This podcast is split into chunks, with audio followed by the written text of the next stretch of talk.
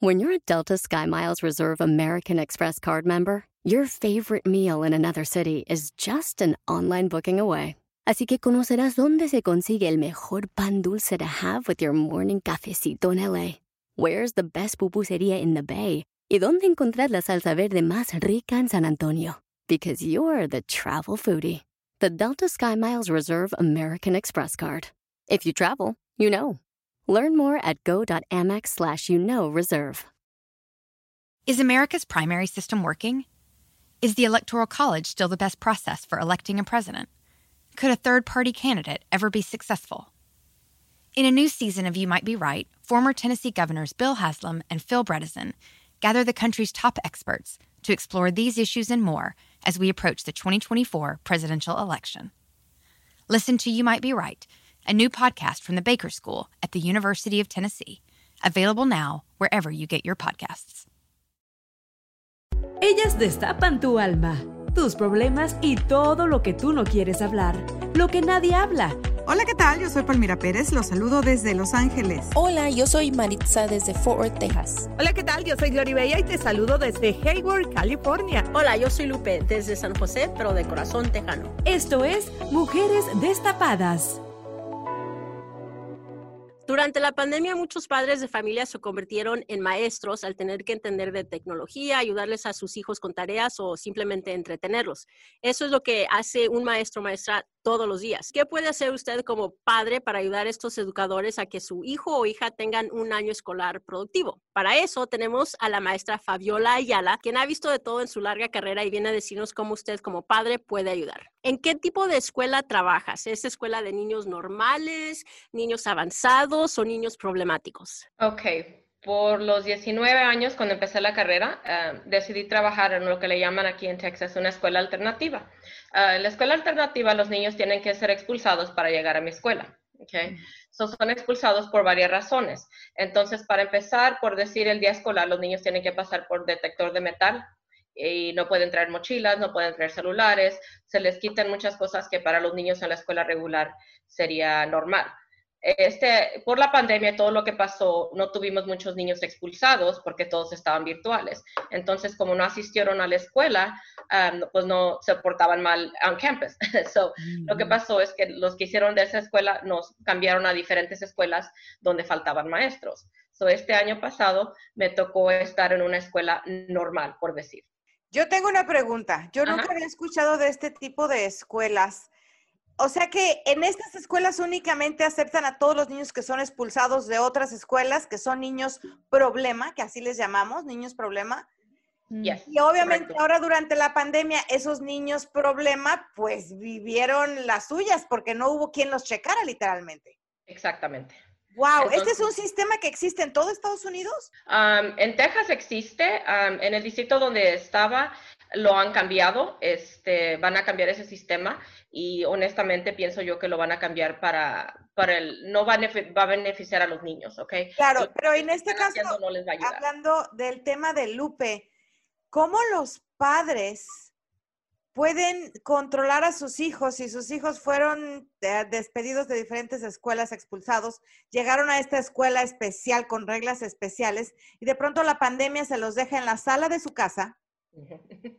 Y si las padres no los pueden controlar desde un principio, ¿eso empeoró al muchacho o empeoró al padre de familia? ¿Qué pasa con esto? Eh, pienso yo que empeoró las dos cosas porque este, simplemente muchos niños no regresaron a la escuela, porque ya cuando me cambiaron, al principio del año me cambiaron en noviembre a una escuela por decir regular, este, muchos niños que puede decir posiblemente hubieran sido esos niños problemáticos, nunca regresaron, nunca se metieron al Zoom. Ah, tuve niños que tenían 100, 15 ausencias, este, niños que nunca se presentaron, que nunca llegué a conocer, ni en persona ni virtualmente, porque simplemente no se presentaron. ¿Y los papás dónde estaban durante la pandemia, Fabiola? ¿Los viste? ¿Hubo alguna involucración de ellos de su parte? Ok, so tratamos de llamar, tratamos de localizarlos. Ah, dejamos mensajes, hicimos Blackboard Messages por email. Ah, como maestra eso lo hice yo. Ok, aparte de eso, eh, muchas personas nunca me, nunca me respondieron, nunca regresaron las llamadas y yo sé que este, muchas familias tienen problemas, ya sea por la pandemia, ah, personas que no hay trabajo, diferentes cosas, pero estos niños, muchos se perdieron.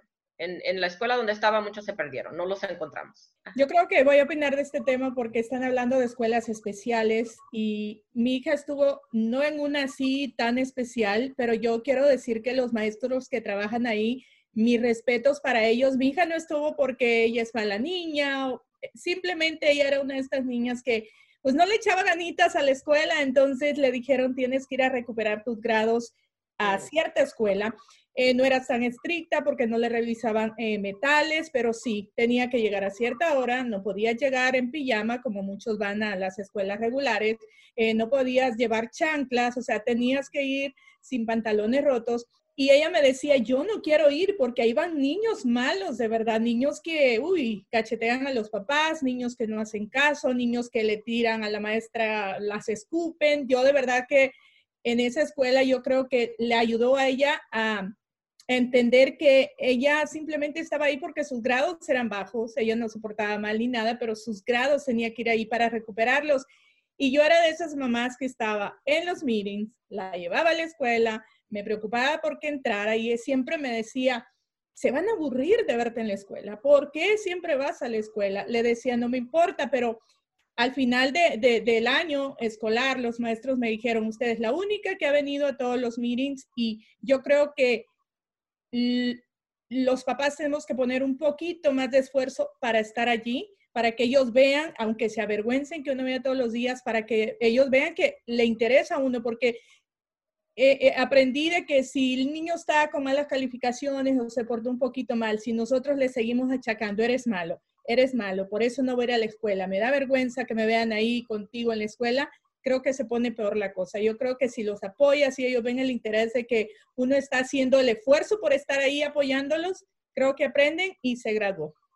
Pero acabas de decir algo muy interesante. Si los apoyas para estar apoyando a tus hijos que salgan adelante y decirles no porque estés en esa escuela eres malo. Al contrario, es para que te mejores. Lo que nos acaba de decir Fabiola es una barbaridad. O sea, esos niños se perdieron, jamás regresaron, no iban a las juntas de Zoom. Les hablaron a los padres, los padres tampoco se comunicaban, o sea que era igual de irresponsable los padres que los hijos. Pero yo creo que también, y, yo, este, pues en mi programa de radio y gente que conocía también decían, yo no le entiendo eso del Zoom, yo no sé cómo conectarme. Pero eh, haces el intento. Yo sé que muchos padres hacen el intento, pero por ejemplo, personas que escuchan mi show son personas que algunas nunca estudiaron en sus países, otras no saben ni leer ni escribir, eh, o tienen cuatro niños y un niño en una computadora, el otro en el otro, y las clases eran al mismo tiempo. Entonces yo creo que quizá ahí un poquito de, no estar bien informados y de, de, decirle a alguien, oye, el Zoom se hace así, porque hay que ser sincero, yo aprendí a usar Zoom también en la pero yo te voy a decir una cosa, Gloribella, yo no creo que eso sea un justificante. Yo conozco mucha gente que no fue a la escuela, que no sabe computación, que tiene cinco hijos, que tiene tres trabajos y ninguno de sus hijos se convierte en un niñito problema, porque como quiera que sea, hacen el espacio y el intento para entenderle las cosas y para poderlos apoyar. Yo creo que como padre de familia, el momento que tienes un hijo, que tienes que responsabilizarte. Y si no, mejor no traigas hijos al mundo porque si no los vas a apoyar en la escuela, y más este, perdón Lupe, espérame tantito, que ya estoy en este tema, así me, me prendí, porque no, no entiendo cómo si ya los padres saben que tienen un niño problema en una escuela que es con diferentes este, reglas, viene la pandemia, saben que al niño lo van a tener en la casa y ni aún así estarle diciendo al muchacho, póngaseme enfrente de la computadora, préndala y hágale como pueda, pero tiene que estar ahí. Es una irresponsabilidad también de los padres. Eh, la palabra niños problema, no sé si la usan los maestros en la escuela, pero a mí esa palabra, de verdad, y quizás sea la correcta, a mí se me hace una palabra muy tosca, muy directa, como diciéndole al niño, eres un problema. Entonces, no sé, tengo la pregunta para la maestra. ¿Usan esa palabra? Porque yo creo que el decirle niño problema aunque el niño quiera echarle ganas y quiera eh, poner de su parte. Pero si un niño lleva un arma a la escuela, si un niño se pelea en la escuela, no va a ser un niño especial. Pero tampoco le vas a estar, yo creo, y en mi opinión, achacando, porque yo he visto cómo se rebelan más todavía diciendo, ah, pues soy un niño problema, pues sigo siendo un niño problema. En cambio, si le dices, mira, puedes mejorar y le habla bonito, yo creo que eso cambia. Entonces, mi pregunta va para la maestra. ¿Le dicen niño problema o lo llaman de otra manera? No les decimos niño problema, son estudiantes, ¿ok? les, eh, el programa muchas veces en, y están labeled at risk, ¿ok? pero no necesariamente niño problema. Ah, no necesariamente les, nunca usamos ese niño, la, la, palabra por decir niño problema, usamos la palabra estudiantes, porque todos son estudiantes y estamos aquí para servirles y ayudarles. So, lo que siempre decimos en la escuela donde estaba es, entrando a mi clase, tú eres un estudiante. Y entrando a la clase, te vas a comportar como estudiante. A mí no me interesa lo que haya pasado antes de que entraras a esta puerta, porque si a mí me dicen el historial del niño, entonces yo voy a tener un bias en contra del niño. Entonces a nosotros nunca nos dicen por qué llegan los niños allí. Solamente llegó un estudiante nuevo y, tienes, y va a estar aquí 30 días, 60 días o 90 días en, en la escuela donde estaba, en la escuela alternativa. Entonces a mí ya, si llegó Juan, hola Juan, ¿cómo estás? ¿Cuántos días vas a estar conmigo? Voy a estar 30 días en Mesayala. Ok, great, Juan. Nice to meet you. Pásale, vamos a, hacer matemáticas. Ya si Juan decide decirme por qué está allí, es decisión de Juan. Ok, nosotros no no podemos preguntar, ni, en realidad no me gusta preguntar, porque entonces lo voy a mirar diferente. Honestamente, si este, y en mi experiencia he tenido esa experiencia, que una niña que ya se iba del programa, me estaba despidiendo de ella y le dije, mija, ¿por qué llegaste aquí? Porque eres una niña muy linda, una niña que te comportas bien, no, no entiendo cómo veniste a dar a esta escuela. Y cuando me contó la razón que estuvo allí, la miré completamente diferente. Dije, wow. ¿Cuál fue la razón? Ah, mintió, dijo que un maestro la, quiso tocar y, oh, y la, encontraron ah, mintiendo, mintió y ah, supieron que era mentira y pues le dieron, eso le dieron de castigo. ¿Quién mintió? ¿Ella o el maestro? Ella. ella. o sea, ella inventó que el maestro. la quiso tocar. Pero lo, hizo para, porque estaba enojada con el maestro y quería tomar como, you know, día en contra de él y encontraron que ella estaba mintiendo. Entonces, eh, en ese momento le dije, wow, le dije, qué triste, porque yo no tuviera, yo no hubiera pensado que eras ese tipo de persona y espero que no lo vuelvas a hacer porque imagínate, eh, tú sabes, igual que el policía, el político, las personas de, de cualquier este, cosita y empieza y se hace grande, aunque después, aunque no sea verdad, porque el periódico siempre va, va a decir, ok, pasó esto, le están acusando, pero cuando, si las acusaciones son falsas, no van a retractarlo luego, nomás van a decir. Claro, tiene que ver en una investigación. Pero Fabiola, yo tengo una pregunta. Eh, respondiéndole un poquito a Gloribella lo de niño problema, obviamente yo no le voy a decir a un niño eres un niño problema, me estoy refiriendo para, para hacer una diferencia de un niño regular que no lleva un arma a una escuela o que no levanta un falso al maestro, al niño que lo levanta y que lleva un arma, ¿no? Para mí representa, pues es una situación o es un niño problema en lo personal, pero no los estoy llamando así en lo general. Pero ahora, si un niño llega a esa escuela, obviamente el niño tiene que saber que está llegando ahí porque hubo un problema. Sí. ¿No? Ellos, están, ellos saben que, este, y muchos tienen historial y en, hay unos que llegan sexto, séptimo y octavo, porque yo estaba en la Merosco, estaba en la secundaria. hay unos niños que llegan, ah, tenemos niños que llegan tres veces al año o ahí tenemos niños que eh, los expulsan y también no todo el tiempo son niños que han tenido problemas, porque hemos tenido niños que cometen una, una, decisión mala un día, que son niños que, son que tienen clases de high school, que están en honores, niños que eh, cometen un, un, un, error, ¿ok? son niños. Entonces, por más que a veces ellos quieran comportarse como adultos y quieran hablar como adultos y quieran hacer cosas de adultos, aún son niños y van a cometer errores y eso es lo que va a pasar. Y cuando pasan, cuando cometen los errores es cuando van a dar allí. Fabiola, y durante la pandemia, ¿cómo miraste tú que, iba progresando tu programa?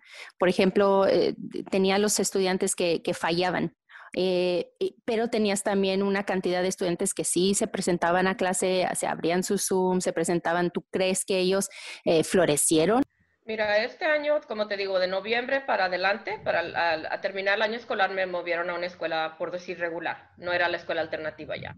Entonces, en la escuela regular es donde te digo que este, tenía la mitad de niños virtuales y la, mitad de niños en persona. Ok, muchos de los niños virtuales, diría yo que un tercio de los niños virtuales hicieron excelente. Eh, se, eh, eh, entraban al Zoom, hacían las tareas y este, estaban haciendo lo, que, lo necesario, ¿ok? Pero fueron muy poquitos en la escuela donde estaba yo. Ahora, en la escuela donde estoy yo, donde estaba este, al fin del año, es una escuela también de bajos recursos, entonces tenemos muchas personas este, de diferentes, pero un poco más de bajos recursos y muchos a veces se presentaban al Zoom, pero no entregaban las tareas. Y eso también fue otra cosa y, este, y fue interesante porque mira, este, estaba ofreciendo yo ah, tutoring virtualmente en las noches, los martes y jueves. Ah, no me estaban pagando, este, solamente me pagaron una o dos veces. Eso lo hacía yo para mis niños virtuales porque no es lo mismo que te estén enseñando a hacer. Yo doy matemáticas, ¿ok? La matemática es difícil de por sí. Este, no es lo mismo hacerlo virtualmente enfrente de una computadora que tenerlo en el papel. Es muy diferente. Este, es diferente para mí y es difícil para mí como maestra, simplemente para explicarlo. En la computadora es un poco más difícil. Entonces, pienso yo, en mi opinión, los niños que fueron en persona este, aprendieron un poco más que virtualmente. Te lo digo porque eh, virtualmente es muy difícil. Simplemente para hacer gráficas es muy difícil. ¿Ok? Y a veces tuve niños que se presentaban virtualmente a tutoring y tuve unos niños que, como te digo, se presentaban al Zoom y estaban en mute, que te daban la cámara y ya nunca, nunca escuché de ellos, nunca hacían preguntas y nunca entregaban los trabajos, desafortunadamente. Bueno, y para hacer enojar más a Palmira, eh, otra pregunta. So, Fabiola, tú, tú, tú, no solo lo haces de maestra, o sea, eh, yo, yo te conozco de hace muchos años y sé que eres a veces consejera, escuchando los problemas de tus eh, estudiantes. le haces, la, la, has hecho de mamá, comprándoles ropa, comida, hasta productos de higiene. Y cuando haces esto, ¿no te preguntas dónde están los papás? Muchas veces sí, pero este, al preguntarte eso, este, vas a descubrir dónde están los papás y es muy triste muchas veces. a veces los papás no pueden. Tengo un, caso de una niña que este, me empezó a llamar mamá y este, la consejera me dijo, no, no dejes que te llame mamá, necesitas tener boundaries. Dice, porque ella este, necesita saber que no eres su mamá, porque ella se pega mucho con las mujeres porque su mamá no está. Su mamá eh, los dejó a ellos y a sus hermanos cuando ella tenía creo que cinco años los iba a regalar con una persona extraña y en eso llegó el papá y dijo, hey, hey, hey, ¿cómo que vas a regalar a mis hijos? Y entonces el papá se la pasaba trabajando en construcción todos los días. Entonces ellos estaban como quien dice solos.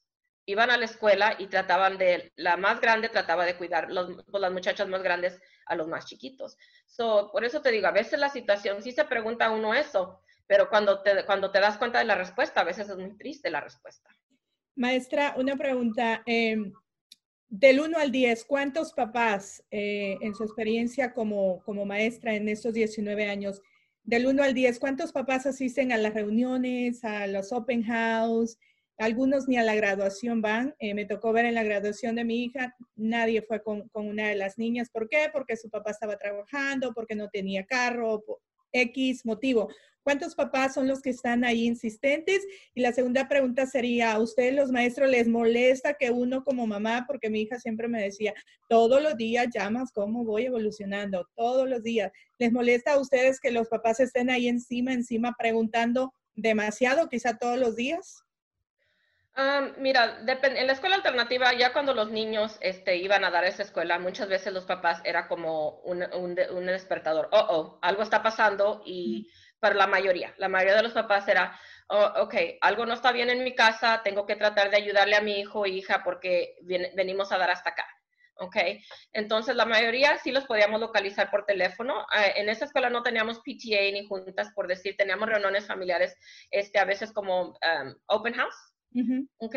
Y sí asistían padres, pero una de las cosas que hacíamos este, para atraer más padres es ofrecíamos cena decíamos, no, no tienen que preocuparse de, cocinar y buscar qué comer antes de venir. Vénganse a las cinco y media, aquí van a cenar la familia. Si quieren traerse a los niños para tratar de motivarlos para que vayan. Y porque es difícil, si tienes una persona en esa escuela, pero tienes tres otros hijos, tienes que darles de comer.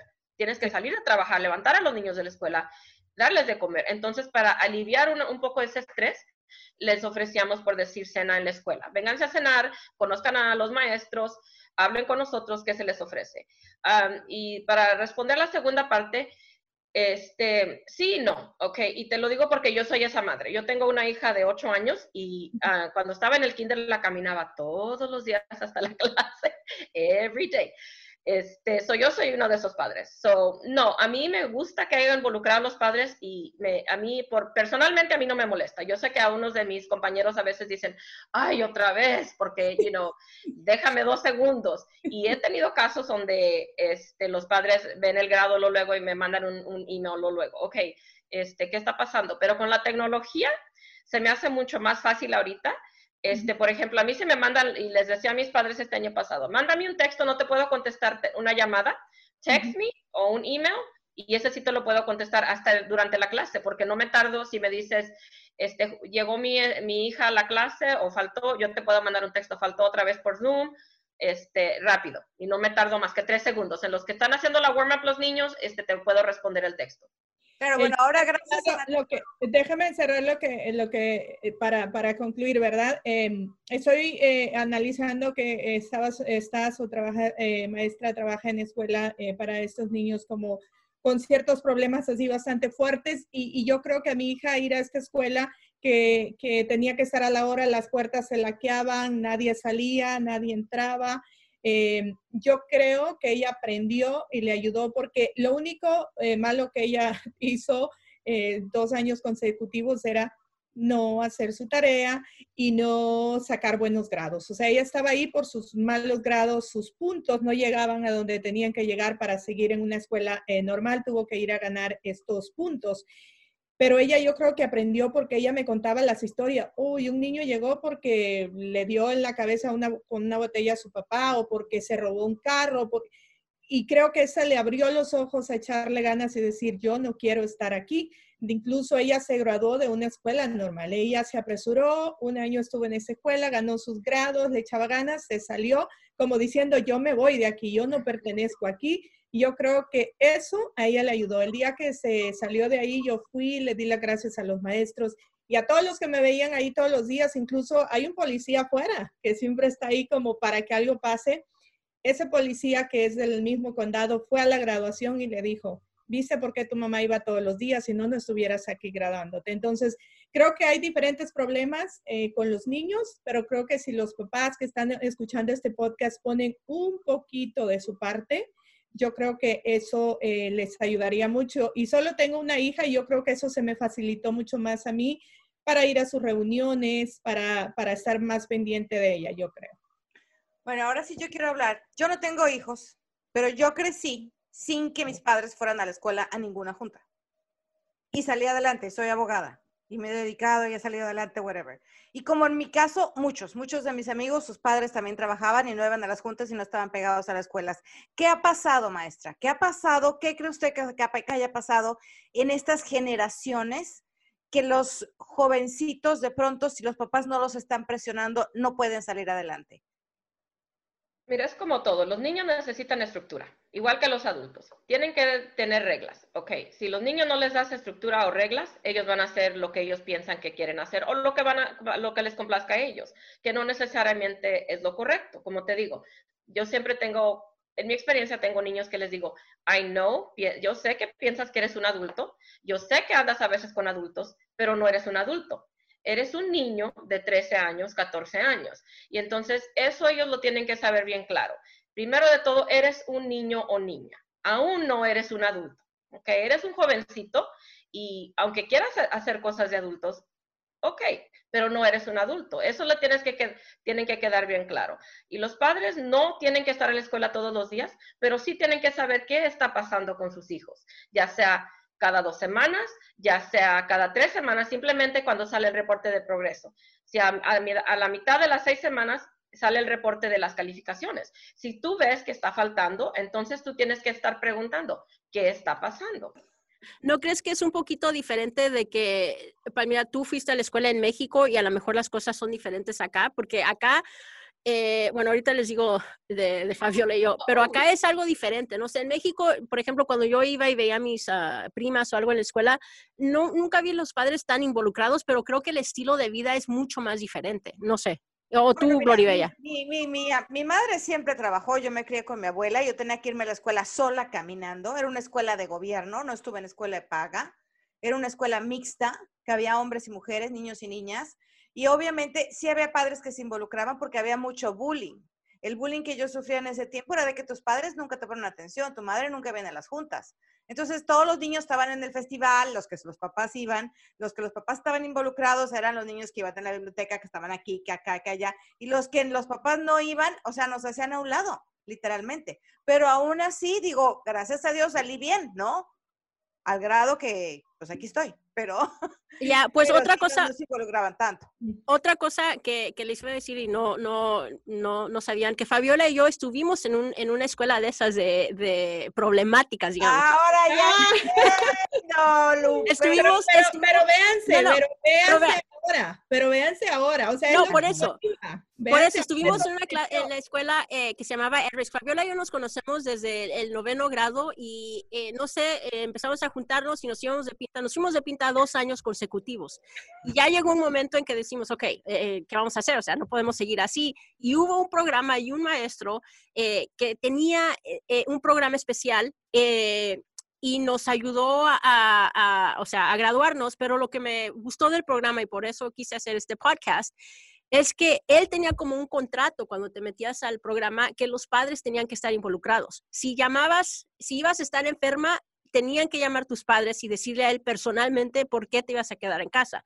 Si ibas a llegar cinco minutos tardes, tenían que llamarles y decirle por qué vas a llegar tarde. Teníamos clases los sábados, teníamos clases a las siete de la mañana eh, nosotros éramos de esas personas y yo para mí siento que me fui de pinta tantos años porque mis padres no estaban involucrados, ya sea porque estaban trabajando, lo que sea, pero sabía que me podía salir con la mía porque no se iban a dar cuenta porque no, estaban involucrados. Ya, los niños también no estaban involucrados y yo me iba de pinta, me subía a los camiones, a las camionetas por atrás, o sea, pedía raite, andaba con, con la bola de amigos y, sin ton ni son, ¿no? Porque Igual.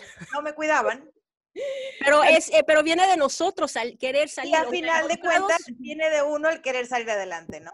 Exacto. Involucrados o no, viene de nosotros. Marisa, ¿tú, ¿tú te involucras en la educación de tus hijos y cómo lo haces? Pues mira, ahorita que ya están en el high school, les, yo les inculqué de que ya les iba a dejar un poquito más a, estar solitos, nada más que como, como el, el, el mayor, este, pues se pasó todo su high school más independiente y él lo puede, hombre, él, él pues es listo y él lo puede, pero yo le, yo le eh, había inculcado desde antes, o sea, no me voy a meter tanto, ya cuando llegues al 9, ya cuando llegues al 10, tú vas a tener que arreglar tus problemas con que las tareas tan tardes y, vas a tener que, que, empezar a saber cómo defenderte o cómo preguntar y, todo eso, pero por ejemplo, a cada nivel, este, te tienes que involucrar a, a diferentes grados porque mi, mi niña que, que, tiene, que es este, todavía de quinto año, estoy más involucrada, la maestra me textea, me llama, me manda emails este, del progreso. Tengo suerte que los niños que tengo son listos, o sea, pero y aplicados, mm, pero este, bueno, tienen sus momentos donde o no entienden la, la materia o, o, no, este, no entregan tareas, como el, mi primer hijo le, le, fallaba donde se le olvidaba hacer cierta tarea, o, ¿verdad? Y el segundo era, pues es más aplicadito, pero más calladito, entonces tenía problemas ahí. Pero eso de que se les olvide la tarea, no, o sea, yo no tengo hijos y no sé cómo funciona esto, pero no sería de tu parte andar tras de ellos diciéndole, ya hicieron la tarea, ya hicieron la tarea o no. No, yo no creo que es parte de los padres, yo creo que es responsabilidad de uno. A mí mi mamá nunca me dijo, mi abuela, ya terminaste de hacer la tarea. Yo sabía que si no terminaba de hacer tarea no podía salir a jugar. Mira, a cierto punto tú dices, este, yo no voy a ser la mamá helicóptero, ¿Sí me entiendes? O sea, a cierta edad, la, la, niña, la niña, pues sí, les voy a ayudar y, hey, ¿cómo te, ¿cómo te va? ¿Cómo van tus grados y todo eso? Pero ya si llegan al octavo grado y tengo que estar haciendo eso, ya es el colmo. Entonces, porque ya, pero ya llevo si no lo haces tú, de apoyarle. Pero si no lo haces tú, es más trabajo para la maestra, ¿no? No, mira, te voy a decir algo. Si es que todos estos años estuvimos ayudándoles, eh, ellos van aprendiendo de cómo, de cómo platicar con, con la maestra, cómo resolver sus, sus, sus, problemas. Se van haciendo independientes. Yo creo que claro. la uno va, va madurando, convirtiéndose en independiente. Yo lo veo en mi sobrino que tiene 14 años. Finalmente, la semana pasada ya lo dejaron irse caminando a la escuela. ¿No sabes qué bien se siente él? Porque siente como diciendo, yo puedo, pude hacerlo, lo puedo hacer. Les da un valor. libertad, tienes que darles alas a los hijos y les da un valor. Right, pero yo digo, si no, si no hacen la tarea y, y no, por lo menos no les tienen que, entonces, si no hacen la tarea, llegan sin tarea, tienen que ver que... No, pero la maestra... Tienen que sufrir la consecuencia. Pero Fabiola, ¿no te da más trabajo tener que ayudarles a hacer la tarea porque los padres no le ayudaron o no, no le exigieron? No es que no se exige, y, disculpa que te voy a interrumpir, no es que no se exija, o sea, los papás exigimos, tenemos, tenemos este, exigencias, pero si tú te escondiste de tus padres y no hacías todo eso y por todo un año te fuiste de finta, no es la culpa de tus papás, es tu culpa. Es tú vas a afrontar tu, Entonces tú afrontaste tus consecuencias y ya, o sea, la libraste y ya. Uh. Pero para mí eso que hice era más trabajo para el maestro porque ahora tenía que darnos más tareas, cuidarnos más. O Fabiola. Ya, pero el maestro no hace tus tareas. El maestro te dice, no trajiste la tarea, tienes cero y repites curso. ¿Y era más culpa tuya o de tus papás? O no, I'm saying it's my responsibility, pero estoy diciendo, Fabiola, como maestra, ¿no es más trabajo para ti o para un maestro? Ah, honestamente depende, porque si este, you know, los maestros tienen un guía, ¿ok? Si el niño falta dos días, tiene dos días para completar el trabajo. Si no completa el trabajo, se va a cero. Honestamente, a mí no me gusta que mis, los niños reprueben. Este, soy yo muchas veces les doy más oportunidades, eso sí es más trabajo para mí, pero ese trabajo me lo pongo yo misma, porque no todos los maestros hacen eso, los maestros dicen, ok, too bad, no entregaste la tarea zero, keep on moving tenemos que seguir. Yo entiendo eso, pero para el niño que está un poco atrasado y no sabe o no tiene padres que le puedan ayudar o simplemente no tiene quien le recuerde, porque hay niños que aunque no lo creas, sí, y todo depende y, cada niño es individual y no todos son independientes. Hay unos que tienen que tienes que decirle a la mamá. Y te lo digo porque tengo niños que estaban en el curso de tomando álgebra en el octavo grado y estaba texteando yo con la mamá.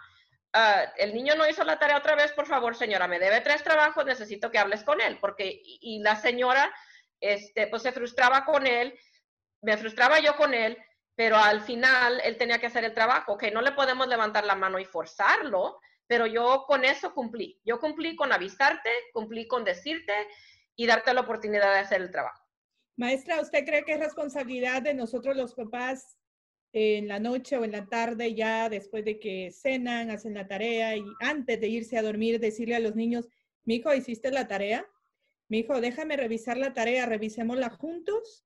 Es responsabilidad de nosotros porque yo lo hacía y ella a veces sí, me mentía, ay, sí, ya la hice, pero me enseñaba otra tarea quizá porque ella, ella es súper inteligente y quiero decir que su mejor materia en la que las otras podía tener una F, en matemáticas siempre tenía A a más. Yo no sé por qué salió así con las matemáticas, porque a mí las matemáticas no me, sé la tabla del 1, ¿verdad? Pero ella en matemáticas súper aplicada. Entonces, es responsabilidad de nosotros los papás, porque como dijo, eh, no sé si Marixa usted lo dijo, hay niños que son independientes y otros que no son independientes. Yo siempre le decía, por lo menos yo le preguntaba, ¿ya hiciste tu tarea? O quizá porque es hija única le ponía yo más atención. Ah, pienso que sí es responsabilidad de los padres, como padres, y lo digo porque como madre, yo tengo que saber que mi hija, pero por lo menos la pregunta, ¿tienes tarea hoy? ¿Qué tarea? ¿Qué hiciste en la escuela? Simplemente hay muchos padres, como dijiste, Gloria, uh, Bella, que hay muchos padres que a lo mejor no saben el Zoom, a lo mejor no saben la matemática, pero no es, no es necesario, no tienes que saber la matemática, no tienes que saber la lectura, no tienes que saber las ciencias. Simplemente la pregunta, ¿qué estás estudiando? ¿Estás haciendo la tarea? Y si no se puede, y hoy con la tecnología, te voy a decir una cosa, pienso a veces, si el papá tiene tiempo de estar en el Facebook, entonces también tiene tiempo de meterse al YouTube y Google. ¿Cómo se, cómo se agregan las fracciones? Y si no entendemos este video, Google otra vez. ¿Cómo se agregan, cómo se suman las fracciones, cómo se restan las fracciones? Ahí está YouTube, eres maestro. No tienes que ser maestro. Google te lo da todo. Hay suficientes videos en YouTube, como descubrimos con la pandemia. Salieron videos por donde quiera. Y hay veces que yo de maestra para usar cierto tipo de software tenía que estar en YouTube, en Google. ¿Cómo puedo hacer esto con, um, con las Google Meets, con las juntas? Ok, so yo misma tenía que aprender de Google y del Internet. Y yo opino que si tienes tiempo de estar texteando con un amigo, de estar en Facebook, Instagram, cualquier, cualquier medio social o de estar viendo la novela, entonces definitivamente debe ser tu prioridad asegurarte que el niño o la niña, por lo menos si tiene tarea, que la sacó y hizo el intento. Ya si no se pudo, no la entendió, ah, pero por lo menos hiciste el intento. Y, los maestros estamos para ayudar. Hay muy pocos maestros que digan estamos allí. Te lo digo porque el salario que nos pagan este, no lo hacemos por el dinero, le me Por el dinero no lo hacemos, ¿ok? Pues fíjate que yo creo, y voy a, volver a decir, y por ahí está Gloribel, va a decir, no estés hablando de mí en el podcast, que ella estuvo en esta escuela un año para levantar sus grados, porque en matemáticas no tuvo que hacer nada, y plus, ahí lo tenía, le encanta matemáticas, y quiero decir que eso eh, a ella le ayudó. Y su primer trabajo, em, antes de que llegara la pandemia, cuando se graduó de high school, fue de maestra. So, su primer trabajo fue de maestra, eh, de maestra de niños de primer grado después de la escuela, After School Program, algo así. Oh, okay. Ella feliz. Todas le decían Miss López, Miss oh. López, Miss López, Miss López. Ella los ponía a hacer la tarea, le revisaba la tarea, ella hacía como, pues el after school es cuando pues salen temprano, ¿no? Y los tienen ahí mientras los papás llegan a ella misma le tocaba darles el reporte a los papás, oh, el niño lo hizo muy bien, o su niño no quiso hacerlas, o entonces yo de verdad que los programas que tienen esa escuela, aunque los llamen malos o, que los niños de aquí, de allá, yo digo que eso les ayuda. Y eh, fíjense ustedes, se iban de pinta, eh, maestra y, directora de televisión ahora, eh, de noticias, este, sí le echaron ganas. O sea, creo que a lo mejor son etapas que pasan los niños y que uno quizá en ese momento no las entienden, pero ahora pues este, vean a ustedes todas unas profesionales. Cuando yo iba a la escuela, pues yo soy de rancho, no había ni luz eléctrica ni nada. De hecho, mi maestra Doris se llama, creo que todavía vive.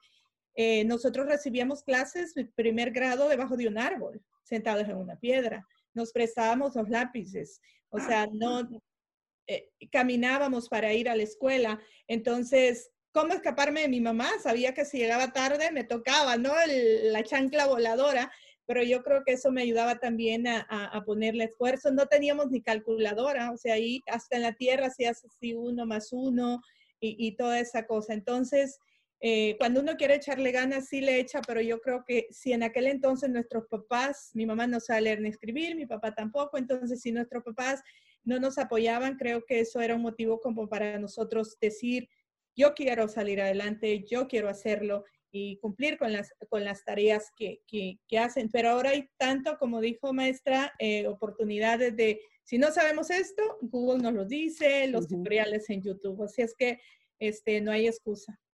Bueno, y Fabiola, ¿qué consejo como maestra quisieras darle a los papás de, cómo involucrarse más, que, les ayude a ustedes a los maestros para sacar adelante a los hijos de ellos?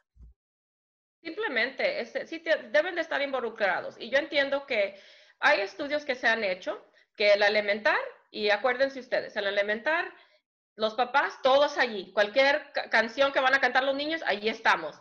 Cualquier programa, ¡yay! ¿Verdad? Empiezan a llegar a la secundaria, se desaparecen. Y yo entiendo que parte es porque los niños dicen, no quiero aquí que estés, me da pena, mis amigos no traen a los papás, pero no deben desaparecerse, no deben desaparecerse. Y en la high school, un poquito peor, nunca, nunca los encuentras. So, si se fijan, es parte de que los padres les están dando esa independencia a los hijos, pero también tiene que haber un balance, tienes que estar involucrado, tienes que saber lo que está pasando, porque como muchas veces cuando he tenido que llamar a casa por algo de disciplina, siempre lo hago antes de que el niño va a ir a la dirección y lo hago para que decirte, hey mom, hey dad, necesito ayuda.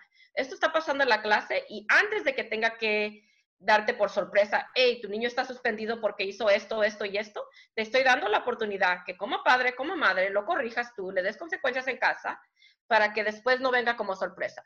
Porque imagínate, tener a tu hijo y de repente, ¡pum!, lo suspendieron por tres días porque tal cosa.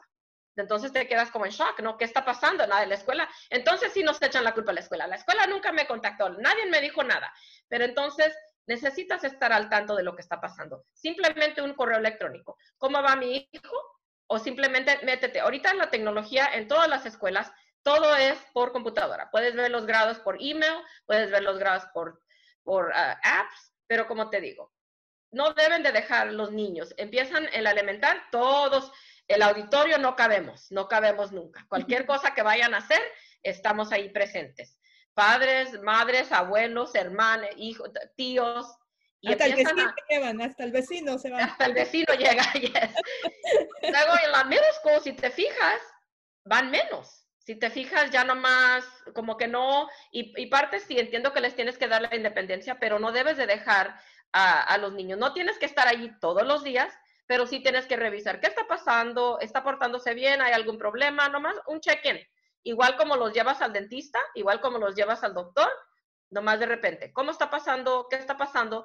Porque ah, los niños a veces en casa son una cosa y en la escuela son una cosa muy diferente. Bueno, para terminar, chicas, algún algún este maestro o maestra que les haya cambiado a usted la, ustedes la vida o que sientan eh, que estén agradecidos con ella o con él. Yo tengo una experiencia muy mala que la tengo que compartir. Dijimos buenas. No, buenas tengo muchas, pero digo, buenas tengo muchas, malas tengo una que sí me marcó. A ver. Me marcó demasiado y fue precisamente porque mis padres no iban a la escuela, mis padres no se involucraban en la escuela, yo estaba en sexto año de primaria. La maestra esa, y si me escucha, que creo que todavía está viva, vive en Guadalajara, se llamaba Nati, me paró enfrente de todos los del salón a mí y a una compañera que se llama Yahana, que ahora es psicóloga en Veracruz, y nos dijo, ¿ven este par de niñas? Bueno, pues no van a servir para nada. Son mm. unas buenas para nada, o sea, enfrente de todos, porque nuestros padres no iban a las juntas, nuestros padres no se involucraban y nosotros éramos muy inquietas. ¿Por qué? Porque éramos, maestra, ¿quiere que le traiga agua? Maestra, ¿le traigo un café? Maestra, yo voy por la biblioteca. Maestra, yo voy, era la yo, yo, yo, yo, yo. O sea, quiero ayudar, quiero ayudar, quiero ayudar. Y la maestra nos aborrecía y nos paró y nos ridiculizó enfrente de todos. Enfrente de todos. ¿Y cuál es el nombre de esa maestra para que le enseñes ahora? No, no, déjame te digo, la primera vez que yo salí en televisión, que yo tenía 17 años, eh, me acuerdo que una persona llegó ahí al Canal 4 y me dijo, te manda saludos la maestra Nati. Yo volteé y dije, no se ha muerto, Dios me perdone. Pero no sabes cómo me marcó la vida esa mujer. Que el que me haya ridiculizado enfrente de todos, o sea, no es mi culpa que mis padres tengan que trabajar.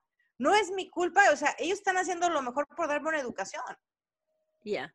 Bueno, bravo, bravo, Palmira. Llegaste, llegaste muy lejos y, sin, y sin los padres. Ay, no, pero sí hay maestros que son muy crueles. Ah, desafortunadamente también tuve una experiencia similar, sorry, pero um, una, una, una subdirectora, porque siempre fui, este, por decir, y por eso posible, posiblemente, no posiblemente, por eso me gusta trabajar con ese tipo de niños, porque yo era ese tipo de niña.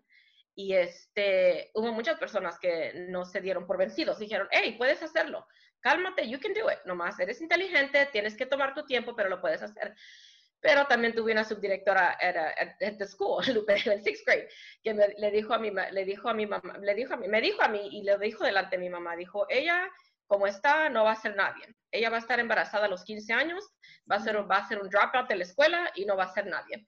Entonces, años después, mi mamá se la encontró en el mall, era la subdirectora, y desafortunadamente en ese tiempo conocían muy bien a mi mamá, pero porque tenía que estar todo el tiempo en la escuela porque todo el tiempo me portaba mal, desafortunadamente.